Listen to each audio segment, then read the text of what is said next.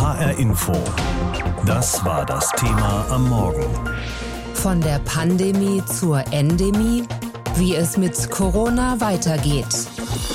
Wir gehen ja ins Jahr drei dieser Pandemie. Es gibt die Hoffnung, dass diese Pandemie bald zu einer Endemie wird, mit der wir eben gut umgehen können, durch Impfungen, weil sich das Virus vielleicht abgeschwächt haben wird und weil es dann auch Medikamente gegen die Erkrankung gibt. Sicher ist, so eine Seuche hinterlässt Spuren. Jemand, der diese Spuren lesen kann, ist Professor Karl-Heinz Leven von der Universität Erlangen-Nürnberg. Als Medizinhistoriker kennt er vergleichbare Zustände aus früheren Zeiten. Mit ihm habe ich vor der Sendung darüber gesprochen, wie er als Medizinhistoriker auf den bisherigen Verlauf dieser Corona-Pandemie blickt. Herr Leven, Ihnen sind als Medizinhistoriker Überlieferungen von der Pest, der Cholera, der spanischen Grippe wohl vertraut. Das waren allerdings Erkrankungen mit deutlich höheren Todesraten. Trotzdem, wie oft hatten Sie in den vergangenen beiden Jahren eine Art Déjà-vu? Ja, als solchen Historiker erlebt man das dann vielleicht etwas anders als der normale Zeitgenosse, weil man dann auch immer Vergleiche zählt. Also ich, ich denke dann wenn ich jetzt bestimmte Reaktionsformen unserer Gesellschaft, der Politiker, der Medizin äh, sehe, als Zeitgenosse wie alle anderen, die Zeitung lese, die Nachrichten höre, dann äh, habe ich automatisch so eine Art Folie. Ähm, wie war es vor 500 Jahren, wie war es vor 100 Jahren, wie war es vor 1000 Jahren? Und ich sehe Unterschiede und Gemeinsamkeiten. Welche Unterschiede sehen Sie? Nun, wir haben es ja mit einer äh, sehr stürmischen medizinischen Entwicklung zu tun im Sinne eines Fortschritts. Also wir haben ja in den letzten 100 Jahren, könnte man pauschal sagen, in der Auseinandersetzung mit solchen Krankheiten sehr viele Fortschritte gemacht. Denken Sie an die, an die Entwicklung der Antibiotika, die viele bakterielle Infektionskrankheiten auch unschädlich gemacht haben. Denken Sie an die Überwindung der AIDS-Pandemie, insofern wir jetzt seit den späten 90er Jahren eine wirksame Behandlung haben. Das wird gerne übersehen, das ist ein, ein Jahrhunderterfolg. Und so haben wir etwa auch in der Auseinandersetzung mit Corona ja seit ein, über einem Jahr bereits eine Impfung. Und diese Impfung wurde in Rekordtempo entwickelt. Also das ist sozusagen eine, ein Merkmal unserer beschleunigten, fortschrittsorientierten Medizin, dass wir mit diesen Herausforderungen auf eine Weise doch immer besser klarkommen. Wir haben viel mehr Möglichkeiten als im Mittelalter, sowohl medizinisch als auch technisch. Der medizinische Fortschritt, der wird aber von Teilen der Gesellschaft relativ skeptisch beäugt, sogar manchmal bis ablehnend. Der technische Fortschritt dient zur rasanten Verbreitung von Verschwörungsmythen. Konnten wir also wirklich profitieren von unserem Fortschritt im Vergleich zum Mittelalter? Ja, und äh, wenn Sie das andeuten, dass es sicher auch Skeptiker gibt, ja auch Gegner dieser Entwicklung, dann äh, sind wir bei den Gemeinsamkeiten. Und so eine Seuche, ob sie jetzt im 14. Jahrhundert oder im 21. Jahrhundert auftritt, die hat immer auch ähm, Tendenzen in der in der im Zusammenleben in der im sozialen äh, die die ich, ich sage das mal Werten die sehr unschön sind das heißt es kommt zu Schuldzuweisungen es kommt zu Verschwörungsgerüchten es kommt zu Misstrauen, Hass, Gewalt. Und das sehen wir heute auch.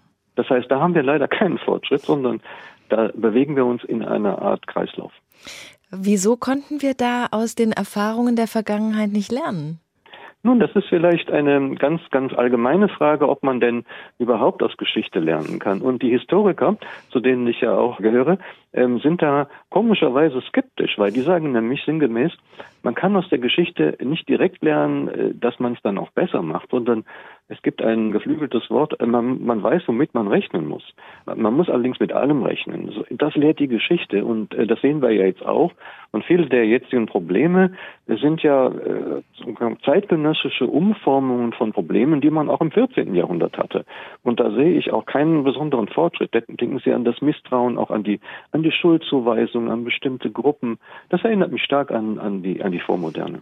Sie haben zu Beginn der Pandemie in einem Interview gesagt, dass jede Seuche ein Stresstest sei für die Gesellschaft. Wie gut hat unsere Gesellschaft diesen Stresstest denn bislang gemeistert aus Ihrer Sicht? Na, auch da ist das Urteil ambivalent, also zweischneidig. Ich finde, es wird äh, zu selten darauf hingewiesen, was wir geschafft haben.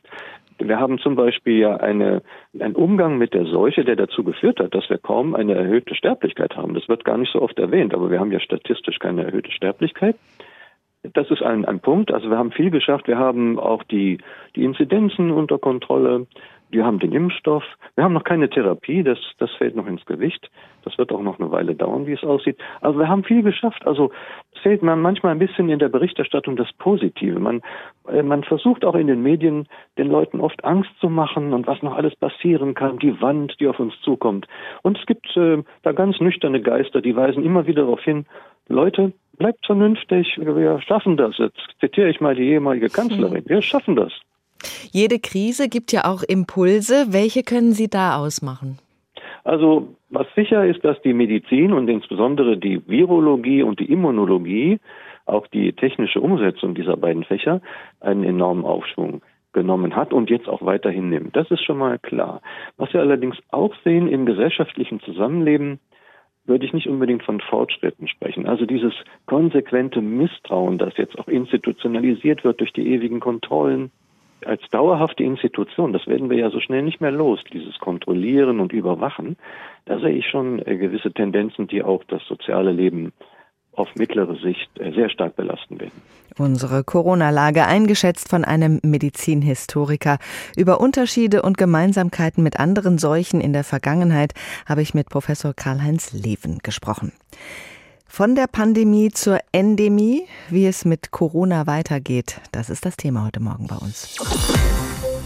In Deutschland regen wir uns ja manchmal darüber auf, dass es bei der dritten Impfung gegen das Virus hier und da vielleicht schwierig werden könnte mit genügend Impfstoff Anfang des Jahres. Dabei wird sogar schon über eine vierte Impfung gegen die Omikron-Variante nachgedacht. Wenn wir das aber alles vergleichen, bei allen Schwierigkeiten, mit anderen Teilen der Welt, dann sehen wir, dass es bei uns ziemlich gut vorangeht. Auf dem afrikanischen Kontinent zum Beispiel haben die meisten Menschen noch nicht mal die erste Impfung bekommen.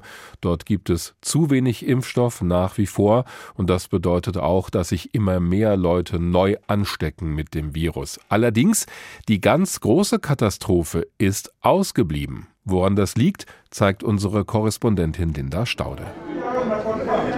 Es ist wieder voll im staatlichen Impfzentrum der Kleinstadt Kikuyu, seit die kenianische Regierung ungeimpfte praktisch vom öffentlichen Leben ausgeschlossen hat.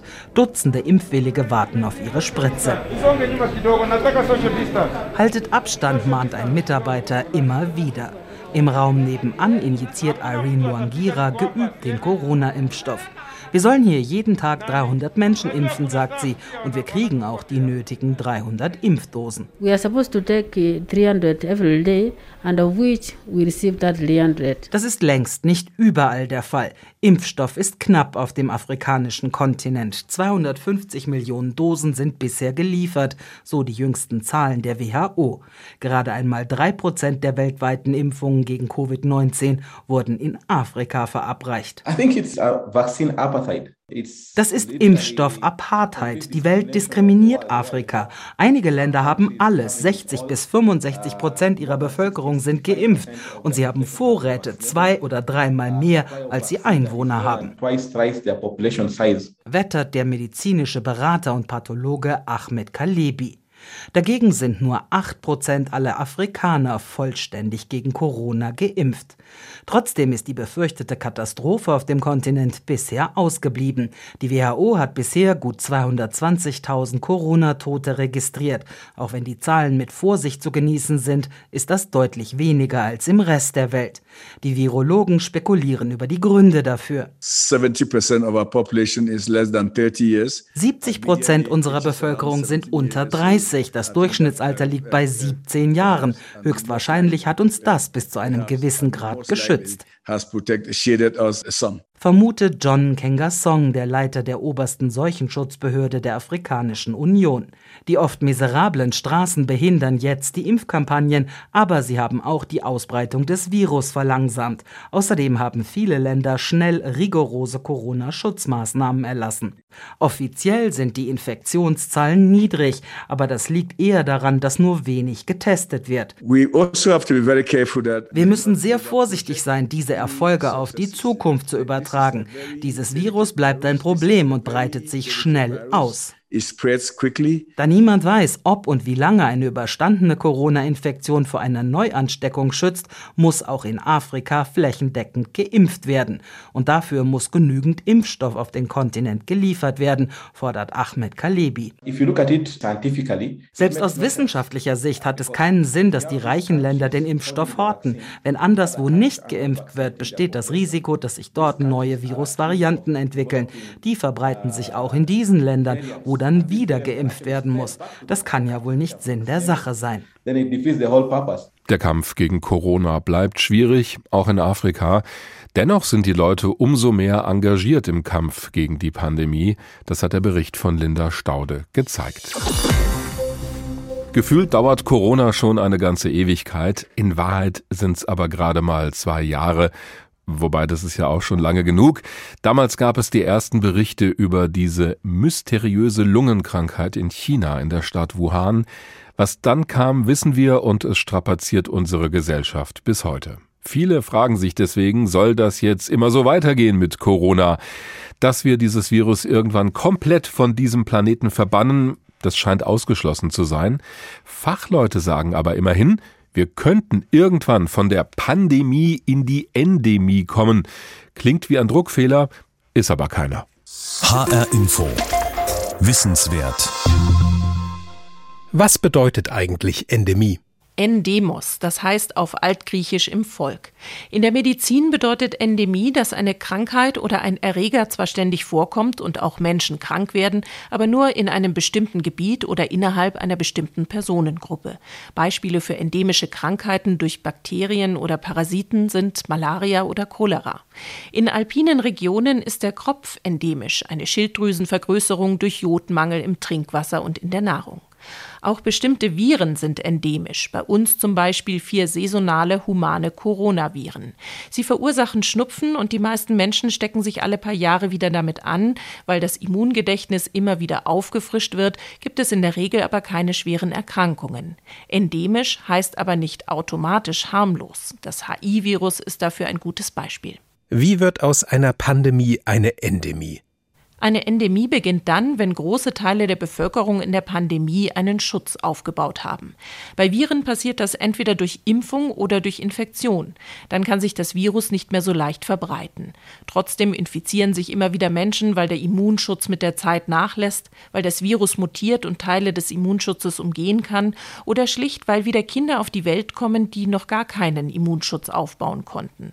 Wie schnell der Übergang gelingt, hängt also vom Immunschutz der Bevölkerung, aber auch von den Eigenschaften des Virus ab. Wie benimmt sich SARS-CoV-2 als endemisches Virus? Das Masern-Szenario. Dass Covid-19 im Wesentlichen eine Kinderkrankheit wird, wie es die Masern sind, ist höchst unwahrscheinlich. Dass also Infektion oder vollständige Impfung einen lebenslangen Schutz bieten und das Virus nur unter Neugeborenen zirkuliert. Denn im Gegensatz zum Masernvirus kann SARS-CoV-2 die Immunität umgehen durch ständige Mutationen. Das Erkältungsszenario. Wahrscheinlicher ist es, dass sich eine endemische SARS-CoV-2-Variante entwickelt, bei der das Infektionsgeschehen womöglich ablaufen könnte wie beim Atemwegsvirus RSV. Mit RSV infizieren sich die meisten Menschen in den ersten beiden Lebensjahren. Einige Säuglinge müssen ins Krankenhaus, bei den meisten Kindern verläuft das Virus aber mild. Die Virusevolution und die nachlassende Immunität führen zwar dazu, dass sich jedes Jahr auch viele Erwachsene mit neuen Stämmen infizieren, aber kaum Symptome haben, weil sie dem Virus schon als Kind ausgesetzt waren. Die Aufgabe, ein Immungedächtnis auszubilden, könnte bei Erwachsenen die Impfung übernehmen. Das Grippe-Szenario. Möglich wäre auch, dass wir SARS-CoV-2 mit jährlichen Impfungen in Schach halten müssen, wie Grippeviren, die die Fähigkeit zum Antigenshift haben. Dabei findet ein Genaustausch zwischen verschiedenen Viruslinien statt. Das führt regelmäßig zu sprunghaften Veränderungen beim Virus. Die Grundimmunität der Bevölkerung verschlechtert sich schlagartig. Bislang hat das SARS-CoV-2-Virus diese Fähigkeit nicht, auch wenn der Antigen-Drift, das sind Punktmutationen im Erbgut, laufend zugenommen hat. Wann kommt die Endemie in Deutschland? Der Übergang von der Pandemie in die Endemie kann nur ein schrittweises Herantasten sein. Solange große Teile der verletzlichen Bevölkerung nicht oder nicht vollständig geimpft sind, wäre ein Laufenlassen der Pandemie mit großen Verlusten verbunden. Wichtig wird sein, was die Wissenschaftler in den kommenden Monaten über die Krankheitsschwere bei Omikron herausfinden und wie gut Booster und Impfstoffe der zweiten Generation vor Erkrankungen schützen. Wissenswertes von Cornelia Eulitz aus unserer Wissenschaftsredaktion zum Begriff der Endemie. Die Coronavirus-Variante Omikron ist längst in Deutschland angekommen, aber noch nicht so verbreitet wie in einigen Nachbarländern. Und die Verantwortlichen versuchen mit Kontaktbeschränkungen diese neue Welle möglichst flach zu halten. Es wird also noch dauern, bis wir wieder ein normales Leben führen können. Aber wie könnte ein neues Normal künftig überhaupt aussehen? Welche Szenarien könnten uns aus der Pandemie herausführen in einen endemischen Zustand, mit dem wir gut umgehen können? Darüber habe ich gesprochen mit Ralf Reintjes, der ist Professor für Epidemiologie und Gesundheitsberichterstattung an der Hochschule für angewandte Wissenschaften in Hamburg. Herr Professor Reintjes, das Erreichen einer Endemie gilt vielen als Ziel. Es hat ein bisschen gedauert, bis wir begriffen haben, dass wir dieses Virus nicht mehr vollständig loswerden. Was wäre denn die entscheidende Verbesserung? Verbesserung in einer endemischen Corona-Situation? In einer endemischen Situation, die wir sicherlich irgendwann erreichen werden, halt wenn genügend Leute einen Immunstatus haben, der nicht zu direkten akuten Infektionen wieder führt, wird es dazu führen, dass wir nicht große Wellen von Erkrankungsfällen haben werden, sondern halt äh, immer wieder sporadisch auftretende Erkrankungsfällen halt äh, unter den Leuten, die halt empfänglich, zu der Zeit halt auch für empfänglich für das Virus sind. Es gibt ja die Hoffnung, dass ausgerechnet Omikron uns den Weg in die Endemie ebnen könnte. Im Moment kann man ja noch nicht so genau einschätzen, ob Omikron wirklich mildere Krankheitsverläufe verursacht als die Vorgängervarianten. Aber wenn es wirklich so wäre, dass sich zwar viele Menschen mit dieser Variante anstecken, Omikron aber gleichzeitig nicht so krank machen würde, dann könnten wir jetzt in der Bevölkerung einen breiten Immunschutz aufbauen. Halten Sie das für plausibel? Ja, das ist, das sind Annahmen, die äh, im Idealfall so verlaufen werden halt, aber wir müssen da wirklich echt vorsichtig sein. Also auf der auf der individuellen Ebene, wenn die Krankheitslast durch Omikron halt deutlich geringer ist, können wir alle ein bisschen durchatmen halt als als Individuum, aber für die Gesellschaft haben wir erstmal noch eine riesengroße Welle, die wir überstehen müssen, halt, wo unser Gesundheitssystem trotz alledem wahrscheinlich sehr stark belastet werden wird. Das heißt, es gibt überhaupt gar keine Möglichkeit, diese fünfte Infektionsfälle ähm, einfach so laufen zu lassen. Das wäre sicherlich nicht wünschenswert, weil wenn Sie sich vorstellen, wenn die Erkrankung, sagen wir mal, zehn Prozent äh, weniger gefährlich oder weniger schlimm verläuft, aber Sie gleichzeitig das Zehnfache an Erkrankten zu einem Zeitpunkt haben, dann wird es für unser Gesundheitssystem nicht managebar sein. Mhm. Wie könnte denn ein Übergang aussehen von der pandemischen in die endemische Lage? Es wird ein fließender Übergang sein. Die Wellen werden halt überschaubarer werden und so ein bisschen so das Gegenstück zu dem, wie wir es am Anfang erlebt haben, nur in, mit der gegengesetzten Richtung. Also da hatten wir halt häufig kleine Ausbrüche, die dann immer größer wurden und dann generalisiert wurden. Und genauso könnte man sich das vorstellen, wird es wahrscheinlich in die andere Richtung halt dann am Ende halt auch verlaufen. Dieses SARS-CoV-2-Virus könnte sich auch wie das Grippevirus entwickeln. Ein Virus, das sich immer wieder wandelt und man immer wieder quasi bei Null anfangen muss ähm, mit der Immunisierung. Für die Grippe braucht man ja auch eine jährliche Impfung. Äh, was glauben Sie, geht das in diese Richtung? Beim Grippevirus haben wir natürlich halt sehr, sehr viele Mutationen, die immer wieder zu leichten Varianten führen.